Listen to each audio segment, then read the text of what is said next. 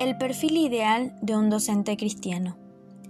El docente tiene como modelo al más grande de los maestros, Jesús. Qué enorme desafío tiene un docente al querer ser como lo fue Cristo.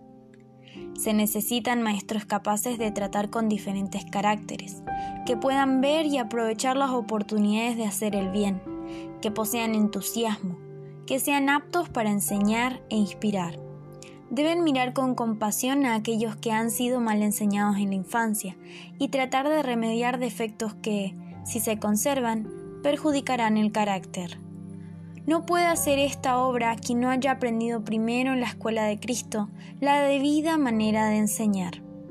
Los maestros deben reformarse a sí mismos, no solo en sus métodos de trabajo, sino también en su corazón necesitan ser transformados por la gracia de Dios.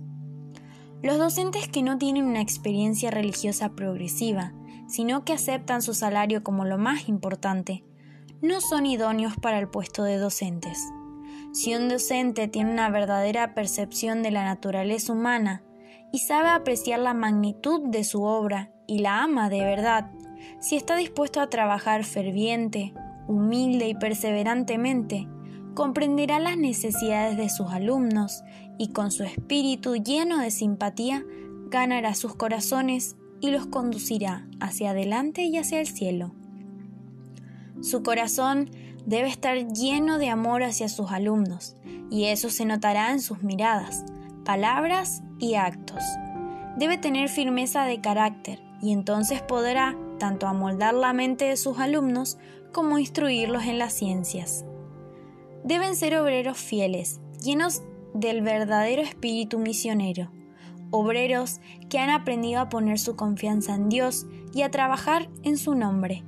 Deben poseer los atributos del carácter de Cristo, la paciencia, la bondad, la misericordia y el amor, y en su vida diaria deben manifestar la justicia y la paz del Salvador. En las escuelas se dedicarán a ofrecer un ejemplo a los niños, presentándolos cada mañana a Dios en oración. Pídanle a Dios fuerzas a cada hora y crean que Él les va a ayudar. Mientras hacen esto, conquistarán el afecto de los niños.